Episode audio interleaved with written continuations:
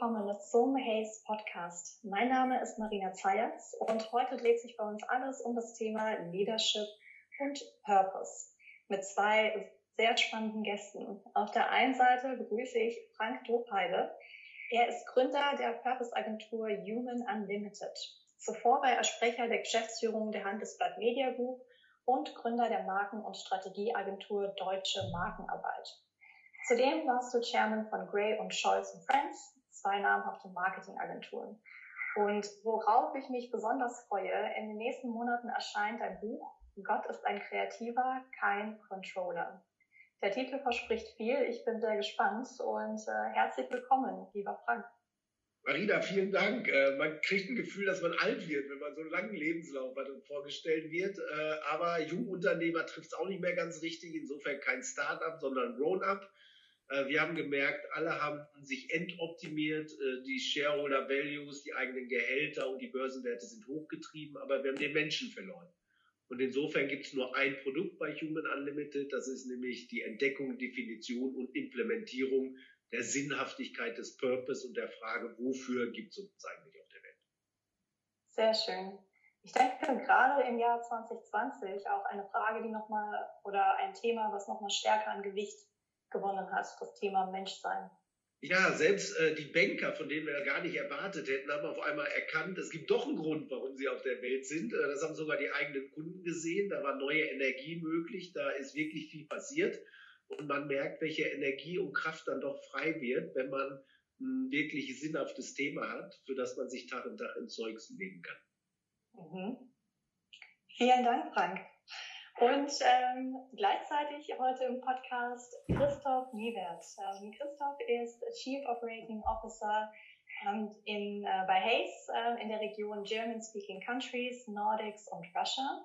Du bist seit über 20 Jahren bei Hayes, äh, bist gestartet im Vertrieb und hast das ganze Unternehmen wirklich äh, von der Pika auf kennengelernt und auch sehr viele verschiedene Führungsrollen inne gehabt. Von Teamleiter bis hin zum Vorstand auch mit länderübergreifender Führungsverantwortung. Ähm, sehr spannend, äh, was du auch zu dem Thema Leadership gleich beitragen wirst. Äh, stell dich doch bitte auch noch mal kurz äh, den Hörern vor und von meiner Seite natürlich auch herzlich willkommen. Ja, ähm, 20 äh, Jahre, immer wenn ich das höre, dann denke ich, Mensch, wie langweilig eigentlich, immer in der gleichen Firma gewesen, äh, nie was anderes gesehen am Studium. Ähm, und auf der anderen Seite ist es großartig, eine großartige Chance im Leben, wenn man dabei sein kann, wenn eine Firma von, ich glaube, ich war der 45. Mitarbeiter, äh, wird inzwischen nicht gekauft worden, aber letzten Endes in der Region organisch weiter gewachsen auf 3000 Leute. Und äh, überall, in einem guten und einem schlechten, äh, weiß man selber, welchen Beitrag man dazu geleistet hat. Und, ähm, und das mit den ganzen Veränderungen, die sich in den letzten 20 Jahren ja ähm, in immer schnellerer Geschwindigkeit äh, äh, für uns ergeben haben, ist das, ist das äh, wahnsinnig spannend gewesen und ist auch weiterhin wahnsinnig spannend. Insofern fühlt sich gar nicht so an, als wäre ich die ganze Zeit in der gleichen Firma gewesen. Parallel ist natürlich toll, ähm, dieses, dieses äh, Thema Spezialisten vermitteln ist ein, eine Sache, die immer herausragender wird von der Bedeutung und man merkt, man macht auch was, was irgendwie, ne, äh, Purpose kommen wir später vielleicht noch zu, ähm, natürlich was Sinnhaftes ist, ja, äh, man, man egal was passiert in der Welt, was sich weiterentwickelt, immer sind irgendwo Spezialisten aus der IT, Ingenieure, was auch immer dabei ähm, und äh, irgendwo stecken wir dann auch. Ja, was ich auch besonders spannend finde, ähm, bei Hayes ist ja auch ein, gewissermaßen ein Seismograph. Jedes Mal, wenn sich irgendwas in der Arbeitswelt nur abzeichnet zu verändern, ist Hayes normalerweise einer der ersten Firmen, die das merkt und äh, voraussehen kann.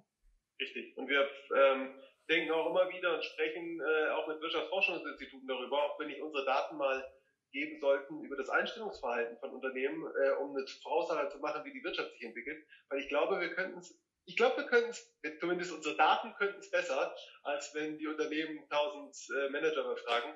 Da haben wir ein paar mehr Daten zu bieten und das ist das Erste, was man merkt. Ne? Geht's runter, geht's hoch? Wie stellen die Kunden ein, gerade bei den Spezialisten? Sind sie bereit zu investieren? Aus, Christoph? Wo ja. wir im Thema sind. Stell die ein, bauen die ab.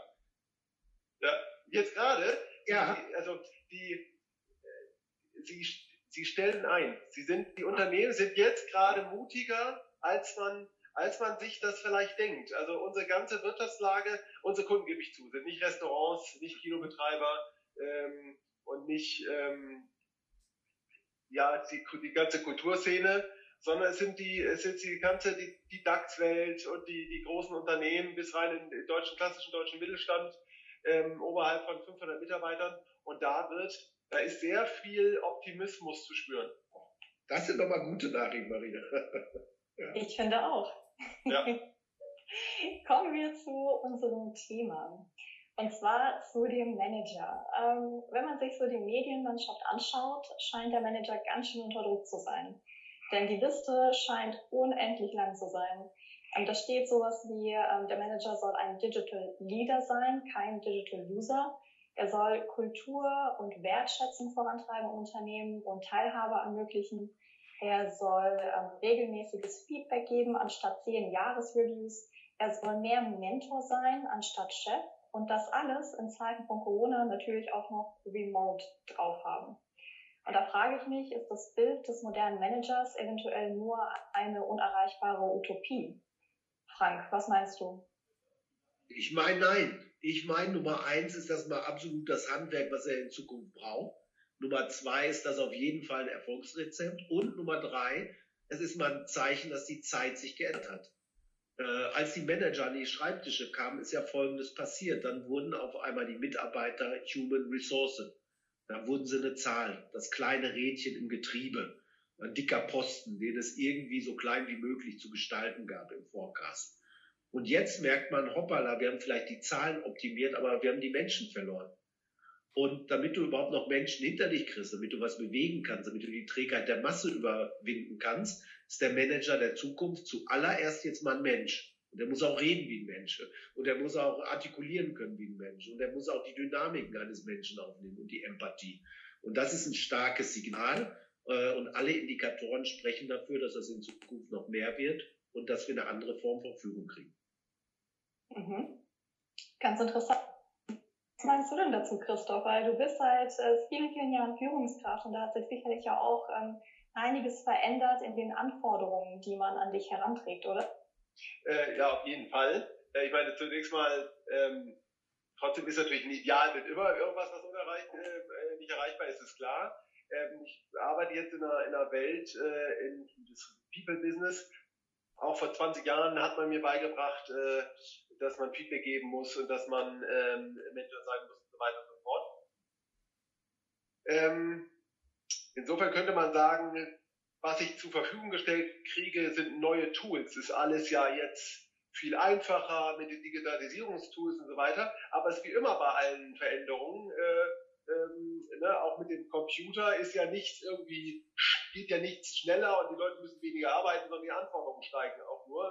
Und hier ist es ganz klar spürbar, ähm, äh, der Mensch, also die Menschen erwarten was ganz anderes. Früher wurden mit dem, was man gelernt hat, wurden Fehler verziehen und jetzt wird man, wird man da gnadenlos abgestraft. Ähm, früher hat man gesagt, ja, man muss sich auf den Mensch fokussieren, dann hat man erklärt, motiviert. Ja, jetzt lernen wir, das reicht nicht. Man muss zuhören, man muss wirklich verstehen, was der, was der Mensch will, wenn ich ihn ins Zentrum rücken will. Ja, ähm, Wertschätzung, ja, ja klar, äh, nicht Chips, genug Lob, sagt man, glaube ich, äh, im Südwesten, obwohl ich ja Norddeutscher bin. Ähm, das, da, das, das haut nicht mehr hin. Ne? Also wenn man sich die Sprache auch der, der Fußball, denke ich dann immer, ne, wie der Pep Guardiola, der sagt, das ist ein super, super, super Spieler und setzt ihn auf die Ersatzbank. Also äh, dieses, diese ganz, ganz anderes, ganz andere, ganz anderer, ähm, ganz, ganz anderes den Mensch betonen, das ist deutlich, deutlich spürbar. Mhm.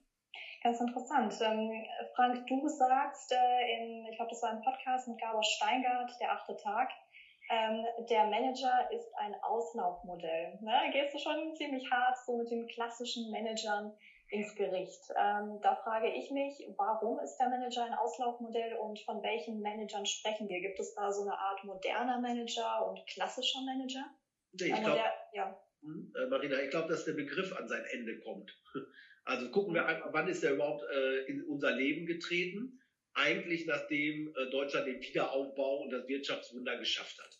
Ne, die Gründer gingen so langsam in Rente und da kam aus Amerika rübergeschwappt ein neuer, endausgebildeter Manager. Und äh, in dieser Woche wollte keiner mehr Generaldirektor sein.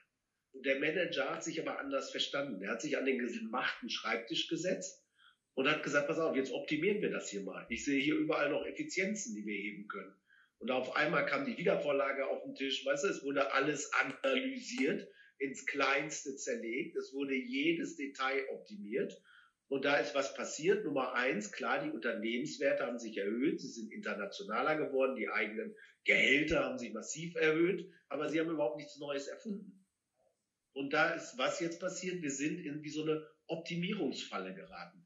Wir haben alles outgesourced, was outzusourcen war. Äh, wir haben mittlerweile manchmal auch die Seele des Lebens verloren. Wir haben die Bindung an die Mitarbeiter, die Kunden, manchmal sogar die gesellschaftliche Akzeptanz verloren. Und jetzt ist mit noch wenig gezielterem Büromitteleinkauf keine Zukunft zu gestalten. Insofern ist das Managen im Sinne von, ich schneide es klein, ich optimiere es, es kommt in die Wiedervorlagemappe und dann arbeiten wir effizienter, ist am Ende. Und jetzt kommt eine neue Form im Sinn von, wir müssen auch was Neues schaffen. Das ist eine schöpferische Tätigkeit. Äh, früher warst du der Vorgesetzte, weißt du, dann wurdest du jemand vor die Nase gesetzt und qua Hierarchie musste er oder sie hören, was er oder sie, der als Vorgesetzter sagt. Und das funktioniert heute nicht mehr. Heute äh, wäre vielleicht Vordenken nicht schlecht, äh, Vormachen wäre auch gut und Vorbild äh, zum Schluss wäre auch ganz gut. Und das ist aber eine ganz andere Aufgabenbeschreibung. Mhm. Ja, das ähm, passt auch zu dem, was du vorhin gesagt hast, Christoph, dass sich eben die Anforderungen ähm, verändern, aber vor allem, dass die auch wachsen und dass da mehr Anforderungen sind. Ähm, vielleicht auch gerade ähm, mit dem Einzug jüngerer Generationen, die ja da zum Teil auch nochmal ganz anders denken und zumindest so wie ich das beobachte, bestimmte ähm, Sachen einfach für gegeben annehmen oder auch einfach sich trauen, viel mehr von der Führungskraft zu verlangen und zu sagen, ja, diese Führungskraft ist mir egal, wie du das machst, aber ich brauche das und das und das und das, um erfolgreich zu sein. Ähm, nun hat Hayes ja auch sehr viele junge Mitarbeiter, ähm, wie nimmst du das wahr? Ist da wirklich so ein, ähm, ein Unterschied in den Generationen zu sehen? Dieses äh, Generation Y-Thema versuche ich immer so ein bisschen äh, ähm, auch unterzuspielen, obwohl der Aspekt natürlich da ist. Ne? Also ich glaube, dass sich der, der, der Anspruch auch äh, von, von Kollegen, die schon 10, 20 Jahre im Geschäft sind, genauso ändert und die Erwartungen sich ändern. Vielleicht nicht ganz so schnell, das kann sein. Ähm, aber mir fiel gerade noch, Frankfurt, was du gesagt hast, auch dazu ein, ich meine, ich kann ja auch nicht, wir alle Unternehmen kämpfen Richtung Kunde dazu, dass sie aus der Commodity-Ecke rauskommen, in Richtung Innovation kommen. Dann kann ich nicht intern so tun, als äh, würde ich die Commodity behandeln. Ne? Das meintest du im Grunde genommen. Also ich muss sehen, dass ich, äh, dass ich gemeinsam Kreativität entfalte und so weiter. Das kann ich nur, das kann ich nur gemeinsam. Und ähm, ich kriege auch mit, gerade von, von gerade von den ganzen ähm, Kollegen, die jetzt äh, teilweise eben die 50 längst überschritten haben, wie toll die dann sagen, äh, die Erfahrung äh, mit dem ähm, mit den ganzen neuen äh, Arten, wie man Projekte durchführt, ja, und das ganze Agile, wie gut ihnen das gefällt und wie schnell sie jetzt sind, äh, in, der, in, der, in der Produktentwicklung, in der Pharmaindustrie irgendwelche Corona-Tests auf den Markt zu bringen in Geschwindigkeiten, die wir früher gar nicht denken konnten. Ja, und das hat ja genau damit zu tun. Das ist, das, das ist halt eigentlich der Junge genauso wie der Ältere. Und das sind dann die regelmäßige Feedback-Schleifen, ähm, die sie haben. Und dann machen sie die gleichen Erfahrungen. Ich glaube, dass das die Offenheit bei allen dafür da ist und dann die positive Erfahrung damit. Mhm. Wie ähm, habt ihr denn jetzt gerade im Jahr 2020 das Thema Kommunikation als Führungskraft erlebt? Ähm, ich habe beobachtet, dass sehr, sehr viele Führungskräfte auf einmal wie Pilze aus dem Boden geschossen sind auf LinkedIn und dort sehr, sehr viel kommuniziert haben. Also Führungskräfte, wo man früher dachte, oder CEOs, wo man früher dachte, na, also Social Media affin sind die definitiv nicht. Und auf einmal waren sie da und haben darüber kommuniziert. Ähm, wie seht ihr diesen Trend und ähm, warum ist da auf einmal so ein, ja, vielleicht auch ähm, Kommunikationssog äh, entstanden, dass so viele Menschen das auf einmal anfragen von CEOs da auch offener zu kommunizieren. Ich glaube, da sind ein paar Dinge zusammengekommen. Aber das ist ja eine akute Krisensituation. Da gab es wirklich zählen und zu informieren. Und das haben die meisten wirklich super gemacht. Also, ne, es gab wirkliche Vertrauens- und Glaubwürdigkeitssprünge in der akuten Krisenphase, weil sie gesagt haben, sie wären erreichbar, sie haben klar kommuniziert, sie haben vorausschauend und empathisch gehandelt. Äh, das war ein positives Feedback. Und da haben sich die, äh, die CEOs und die Geschäftsführer mal mehr getraut, um zu sagen, pass auf, wir sind wirklich in starken transformativen Phasen und da ist Kommunikation mal das Schmiermittel. Mhm. Äh, was hinzugekommen ist, ist äh, Zoom und Microsoft Teams. Plötzlich ist was passiert, nämlich die Rituale wurden durchbrochen. Äh, plötzlich saßen alle vor der Kamera, keiner hatte mehr sein monogramm gesticktes Hemd und seine rahmengenähten Schuhe an, sondern sah aus wie Mensch. Also, und der saß vom selben Billigregal wie ich. Und da ist ein interessanter Faktor spürbar geworden, dass nämlich das wichtigste kommunikative Medium des Menschen der Mensch ist. Und wir können immer noch in Gesichtern besser lesen als im Handelsblatt, wo ich jetzt mal herkomme, und in den Zwischentönen. Und äh, da merkt man, hoppala, das ist vielleicht ein wichtiges neues Tool. Und da haben sie erkannt, mit der Krisensituation, du kannst Menschen als Kostenblock sehen oder als inneres Vermögen, das du aktivieren kannst. Und der Vorteil an Menschen, Marina, ist, du kannst sie von einer Sekunde auf die andere aktivieren. Du musst kein neues Automodell entfinden die nächsten fünf Jahre. Wenn sie wissen, wofür, dann rennen sie los und auch in die andere Richtung, wenn es denn nötig ist. Und insofern sind hier ein paar Effekte zusammengekommen, die dazu geführt haben, einen richtigen Boost im Bereich Kommunikation und soziale Kommunikation. Mhm. Du hast gerade das Thema Wissen wofür angesprochen. Da kommen wir nämlich auch gleich schon zu dem ähm, Thema Purpose. Aber vorher würde ich gerne von dir, Christoph, noch wissen, äh, wie hast du das Thema Kommunikation, insbesondere auch über die Social-Media-Kanäle über die letzten Jahre wahrgenommen? Weil das ist ein Medium, das du jetzt auch ähm, ziemlich äh, gut bespielst. Ja, also man wundert sich ja teilweise, dass man bestimmte Sachen nicht schon vorher, die gut funktionieren, nicht schon vorher gemacht hat. Ne? Also ähm, äh, das Medium gab, äh, LinkedIn gab schon vorher und ähm, ich hab's, ich intensiviere Stück für Stück. Auf der anderen Seite ist es vielleicht normal, das ist, das ist neu und man muss sich auch ausprobieren, traut sich erst nicht so richtig rein und schleicht sich rum und wenn dann man tritt in den Hinterkrieg durch Corona, dann macht man es noch mehr. Besonders spannend finde ich es aber auch bei anderen diesen ganzen Videoformaten, Zoom und so weiter, weil man da eben sagte, also ich hätte doch vorher schon die Führungsrunden äh, deutschlandweit, statt die Leute einmal im Monat für einen Tag nach Mannheim zu holen, alle Nase lang, zweimal die Woche für eine Stunde eben machen können. Funktioniert viel besser. Hätte auch vor zwei Jahren schon super funktioniert.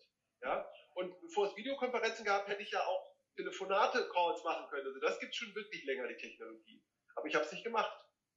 Und also das ist schon spannend, wie man da plötzlich eine riesen Lernkurve kriegt durch so einen Impuls. Für Corona nicht loben, schrecklich genug, aber man, äh, unglaublich, wie man dann aus solchen Situationen äh, unglaubliche Lernsprünge hat, die viel mehr Nähe schaffen. Ne? Digitalisierung schafft Nähe, wenn man es richtig anwendet. Ja. Mhm. Wir kamen gerade schon auf das Thema Purpose zu sprechen. Äh, Frank, ganz interessant, du hast ja im Krisenjahr Anfang 2020 Human Unlimited gegründet, ähm, eine Agentur, die sich darauf fokussiert, Unternehmen einen Purpose zu verleihen. Ähm, nun gibt es ja bestimmt auch Manager, die sagen, Purpose, ja gut, das ist ein New Work, äh, Schnickschnack, ja, jetzt mal böse gesagt.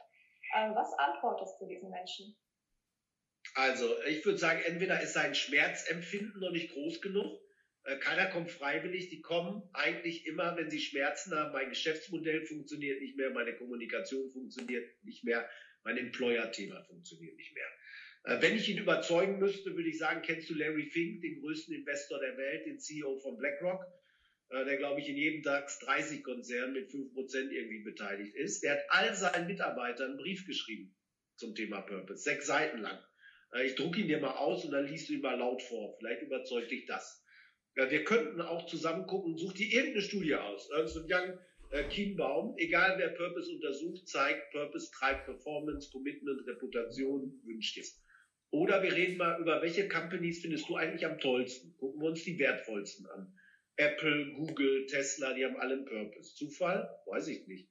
Äh, sagst du, ja, pass auf, Geld ist das eine, dann gucken wir uns aber die vielleicht am sozial akzeptiertesten sind an. Die Ikeas und die Virgins und die Patagonias, die haben alle einen Purpose. Äh, wenn du Literatur lieber liest, dann lesen wir Mark Twain. Der hat gesagt, die beiden wichtigsten Tage im Leben sind äh, der Tag, an dem du geboren wurdest und an dem du erkannt hast, wofür. Und wenn das alles noch nichts hilft, dann würde ich sagen, äh, gucken wir uns zusammen, was ist eigentlich in der Corona-Phase in deinem eigenen Unternehmen passiert? Und hat sich dazu was verändert? Und meistens, so ganz am Schluss, kriegt man sie dann doch. Hm. Also wenn ich hier noch nicht überzeugt gewesen wäre, jetzt wäre ich. das finde ich spannend, Frank, weil ähm, Purpose ist ganz wichtig, das teile ich. Wie siehst du das? Äh, ist, wie, ist das steigerungsfähig? Weil ich irgendwie glaube, wenn der Purpose da ist, die Leute es einsehen, sie würden und sie sind zufrieden und strengen sich an dafür. Ja. Sie rennen dann nicht dem noch besseren Purpose nach, habe ich das Gefühl, sondern der Purpose muss einfach da sein. Die Leute müssen äh, wissen, es ist was Sinnvolles, was ist der das ist wichtig im Großen und Ganzen. Ne? Ja. Oder siehst du das anders? Also Purpose, wo kommt das her? Vielleicht einmal. Es gibt einen ganz tollen Menschen, habt ihr vermutlich schon mal gehört, Viktor Frankl, sozusagen der Papa des Purpose. Äh, der war Mediziner, Psychologe, äh, 1903, glaube ich, geboren und ist als Jude in die KZs geschleppt worden Nazis. Seine ganze Familie ist umgebracht worden, er hat überlebt. Und er hat dann die Kraft aufgebracht, als Psychologe das professionell zu betrachten. Was ist da eigentlich passiert und wer hat überlebt und wer ist gestorben? Weil es nicht so leicht war, dass die Alten gestorben sind, die Jungen haben überlebt, die Frauen haben überlebt, die Männer haben gestorben. Nein. Sondern er konnte sagen, äh, der, der trotz allem noch einen Sinn hatte, an dem er sich festhalten konnte, der konnte das Unmenschlichste ertragen. Der hat unglaubliche Kräfte möglich gemacht, die selbst medizinisch nicht zu erklären sind. Ich habe im Studium gelernt, wenn du so lange kein Vitamin C isst, dann fallen dir Zähne aus. Ist aber nicht passiert. Wenn du nasse Füße kriegst, dann erkältest du dich. Ist aber nicht passiert. Und daraufhin hat er gesagt, Freud hat nicht recht, es ist nicht das Lustprinzip, sondern es ist der Sinn, der uns zusammenhält und Kraft verleiht. Und daraus ist dann die Logo von Sinntherapie, aus der die positive Psychologie ist entstanden. Und wenn wir jetzt davon ausgehen, Unternehmen sind nichts anderes als Ansammlung von Menschen, Christoph, dann hast du ein Gefühl dafür, wenn ja. du was findest, wo du sagst, ich bin in meinem Element oder manche Menschen sind beseelt von irgendwas, die finden wir alle toll. Die Gretas, die Gandhis, die äh, Mandelas, ne, so, die Jane Goddells, weil die irgendwie ihr Thema gefunden haben. Und das ist dann eine Kraft, die hält ziemlich lange. Und da ist dann kein Wettbewerbsprinzip äh, ne, mehr drin. Genau, ja. Mhm. Ja, spannend, okay. Und äh, wenn wir jetzt nochmal auf ähm, vielleicht auf Hayes schauen, ähm, auch Hayes hat ja einen ähm, ganz klaren Purpose definiert. Äh, vielleicht äh, ähm, erzählst du uns gleich nochmal und ähm, vielleicht auch so ein bisschen deinen Eindruck, Christoph, ähm, was das mit den Menschen macht im Unternehmen. Ja, also Lifelong Partner ähm, ist ja das, das Thema beschreiben wir auf die verschiedenste Art und Weise. Ähm, äh, ich glaube, das ist aber nicht, dieser Claim allein ist es natürlich nicht, sondern es muss eben immer auch die, die Emotionen dahinter bespielt werden und so weiter und so fort. Und da lernen wir auch täglich dazu, wie man das noch besser machen kann. Ähm, äh, wichtig ist, dass wir immer sehen, es gibt den Kunden, dem wir helfen, ein Problem zu lösen, damit er in seiner Produktentwicklung schneller vorankommt, damit er moderner wird und so weiter. Und es gibt aber auch immer den Menschen, äh, der, der Kandidat, für den eben ähm, der Gesundheit äh, und der Familie der, der, der Job das Wichtigste überhaupt ist. Ja? Und deshalb sind wir da ganz, ganz lebensverändernd für diese 18.000 Leute, die wir im Jahr irgendwie ähm, in, in, in einen anderen Job bringen. Und das ist ein starker Purpose. Aber das rauszuarbeiten immer wieder, weil im täglichen geht es auch, ich, Frank, ich weiß, wie, wie, wie, wie du deine Meinung dazu ist, aber es geht natürlich auch immer wieder verloren. Ja? Man, man arbeitet an etwas und dann gibt es KPIs und so weiter und so fort, logischerweise. Ähm, also da muss immer aufpassen, dass der, der dass, dass diese, dieser, dieses, dieser Sinn dahinter auch immer wieder erneuert wird und, und erinnert wird und man sich daran erfreut, man dieses Gänsehautgefühl kriegt, wenn man dann hört von jemand, der äh, erzählt, ich habe immer so eine, so eine äh, afrikanische ähm, Architektinnenblick, äh, die in einem Video erzählt, dass sie in Deutschland nur Fuß fassen konnte, weil wir ihren Job gefunden haben. Ja? Und das ist die Geschichte, die das dann wirklich transportiert. Und dann sagt man, ja, das macht den Unterschied aus. Dafür stehe ich morgen. Genau. Also es gibt fünf größere Gaps, wo die ganze Kraft verloren geht. Das eine ist Information Gap. Also 62 Prozent der Mitarbeiter kriegen eigentlich gar nicht mit, dass sowas wie eine Einführungsveranstaltung gab. Opala. Da wird meistens nur auf die Homepage gestellt und als Poster in die Kantine gehängt. Das zweite ist, der CEO macht es nicht zu seinem Thema. Der macht schon irgendwie mit, aber äh, da ist es nicht erlebbar in seiner Person. Das dritte ist, äh, HR verankert es nicht. Christoph, ne? Die Zielvereinbarungen, die Verträge, die Vorstellungsgespräche bleiben dieselben. Mhm. Eigentlich muss man gucken, dass KPIs zu Key Purpose Indikatoren werden, um zu sagen, ne, nur Wachstum alleine reicht nicht mehr. Äh, Führungskräfte äh, sagen, ist nicht mein Thema, dafür haben wir doch Informationen hier, äh, Kommunikation. Äh, die müssen aber das Thema auch schultern und zum Schluss das, was du gesagt hast, Christoph, das Endurance Gap. Äh, das, was man auf dem Schreibtisch hat, ist viel. Man ist froh, wenn man das Thema abgearbeitet hat. Da helfen Signature Stories, hast du gerade erzählt, ne, mit der äh, afrikanischen Architektin, um zu sagen, daran kann man sich orientieren. Und je mehr dieser Geschichten man hat, desto schärfer wird eigentlich so ein Bild, wie wir wirklich sind und sein wollen. Mhm. Das hört sich auch so danach an, als ob ähm, ihr ein ganz, ganz klares Vorgehen habt, wie man dieses Purpose äh, tatsächlich angeht. Also nicht einfach sich, äh, keine Ahnung, zwei Tage lang irgendwo einsperren und dann denken alle Führungskräfte mal hart drüber nach, was der Purpose des Unternehmens ist, sondern ähm, dass man da eben wirklich einmal an die Hand genommen wird und sagt, schau mal, so und so und so, da hangeln wir uns jetzt entlang. Und dann kreieren wir gemeinsam unseren Purpose. Kann man sich das so vorstellen, wie so eine Art Roadmap? Äh, sind immer sieben Schritte. Und äh, eigentlich ist nicht die Organisation und Design Thinking Workshops das Thema. Fängst an mit den Accepted Truths. Also, worauf können wir uns einigen, das mal wahrhaftig. Selbst die Zyniker im Unternehmen würden sagen, ja, das stimmt. Dann braucht man zuerst das Leadership-Team, um zu sagen, Future Beliefs. Wir gucken jetzt mal in die Zukunft. Der Finanzer, der Entwicklungschef, der Vertriebschef, die Personalchefin, sehen wir alle dasselbe. Da muss man das Bild scharf stellen. Dann entwickelt man den Purpose-Satz. Danach kommen die Werte, die nämlich dazu beitragen müssen, dass der Purpose funktioniert. Also das muss verknüpft werden.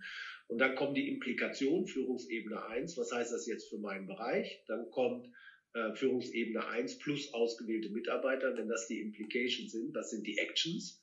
Und die ganze Zeit Signature Stories im Sinne von Kommunikation. Ne? Und dann läuft das. Vielleicht einer der wichtigsten Punkte dabei ist, der große Unterschied zum Thema Purpose zu Positionierungsfragen, die wir bisher hatten, ist, dass der Purpose nicht fragt, was braucht der Markt, sondern was braucht die Welt. Und da kommst du mit deinem Kopf aus der Box raus und sagst, hoppala, das ist viel größer, als ich mir vorgestellt habe. Wir haben in Corona, glaube ich, alle erlebt, dass auf einmal andere Dinge möglich wurden. Fissmann, die ihr Leben lang im Keller verbracht haben, haben entdeckt, wir können mit denselben Leuten, mit denselben Geräten Beatmungsgeräte herstellen. Äh, ist jetzt kein Geschäftsmodell, aber es hat zumindest den Kopf geöffnet, um zu sagen, wir müssen doch gar nicht im Keller sein. Äh, das war nur in unserer eigenen Vorstellung so. Lass mal sehen, was mehr geht. Und dafür ist Purpose sogar ein größter Treiber für Innovation. Spannend. Sehr interessant, tatsächlich. Super. Habt ihr noch berühmte letzte Worte für den Podcast? Ich lasse euch mal einen, einen Bund nachdenken. Das ist jetzt äh, eine sehr spontane Frage. Aber was spontan kommt, kommt meistens aus dem Herzen, habe ich mir sagen lassen, deswegen. Ähm. Also ich glaube, man, man darf keine Scheu haben. Ne? Also es ist eindeutig so, dass wir jetzt aus dem Hamsterrad raus müssen äh, Arschbombe, ne? Augen zu und durch. Äh, das Schlimmste, was man machen könnte in dem Moment, wo man das Gefühl hat, man hat seinen Laden und den Markt wieder unter Kontrolle, dass man die Schublade aufmacht, die alten Businesspläne und die alte Geschichte rausholt. Und insofern muss man, glaube ich, die Kraft aufbringen, zu sagen, und jetzt verändern wir uns auch. Weil wir nehmen das, was wir jetzt geschafft haben, und laufen einfach weiter. So schmerzhaft das auch ist. Vielleicht berühmtes letztes Wort, Marina. Äh, der einzige, der schon als Held geboren wurde, war Superman. Und der musste auch kein Unternehmen führen. ja. Ähm, Vielen Dank, Frank. Ich, ich finde, damit man sich reinstürzen kann, die Veränderungsgeschwindigkeit wird ja sicherlich noch viel stärker werden, als es jetzt in der Vergangenheit war, ist es wichtig, dass man äh, immer selbst ähm, die, die, diesen, Frank, das hast du auch angesprochen, die Neugier behält. Ich finde es mhm. toll, toll, die Idee des Reverse Mentoring sich immer jemand zu suchen, wo man es auch äh, mal anders betrachtet. Ich finde jedes Gespräch mit meinen Teenagerkindern sensationell, die mir erklären, wie sie selber die Welt sehen und was sie so treiben, weil mir das immer wieder einen Blick für ganz, ganz, ganz andere Themen eröffnet, die ich sonst nicht verstehen würde. Also ich, man muss, wir müssen einfach alle immer weiter lernen und uns da reingraben in diese Sachen. Und man darf sie auch nicht grämen und auffressen lassen. Das ist auch eine ganz große Gefahr, dass man sagt, ich mache alles genauso weiter bisher und das mache ich auch noch oben drauf. Sondern ich muss auch immer irgendwie alten Kram loswerden und mich umstellen und, und, und bestimmte Sachen nicht mehr machen lassen. Vielleicht, Frank, du hast ganz am Anfang die ganzen, weiß nicht, Reportings und keiner also schon, dann lasse ich mal einfach davon ein paar weg und studiere die nicht mehr und optimiere da nicht mehr, weil ich das Kraft für das Neue brauche. Sehr interessant. Was ich auch mitnehme, ist äh, das Thema Vielleicht sollten wir alle anfangen, ein bisschen mehr in Stories, in Success Stories und inspirierenden Stories zu denken, anstatt immer in KPI als in Excel-Tabellen. Finde ich auch einen sehr interessanten Gedanken. Äh, Marina, wenn Moses mit zehn Excel-Charts von Berg Sinai gekommen wäre, wäre das schiefgegangen. Kann ich mir vorstellen, ja. Ja, ja, ja. Stimmt, schön, schönes Bild. Vielen, vielen Dank, Christoph. Vielen Dank, Frank. Ähm, hat mir sehr viel Spaß gemacht. Ich glaube, die Hörer äh, werden auch äh, viel Spaß mit dieser Folge. Und äh, ja, wünsche euch noch einen schönen Tag. Danke. Vielen Dank. Tschüss.